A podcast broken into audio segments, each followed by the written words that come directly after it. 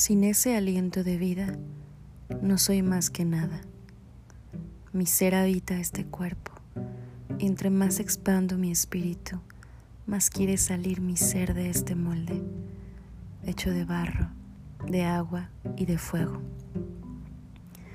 Siento el aire en mi cara, en cada vértice del rostro, penetrando a través de mis ojos. Si los ojos son la ventana del alma y el alma es luz, entonces veo de tus ojos salir el cosmos.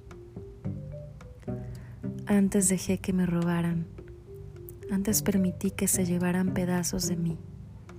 Estaba aturdida. Ahora mi ser está pleno y completo. Si yo no lo destruyo, ¿por qué he de permitir que alguien más lo haga?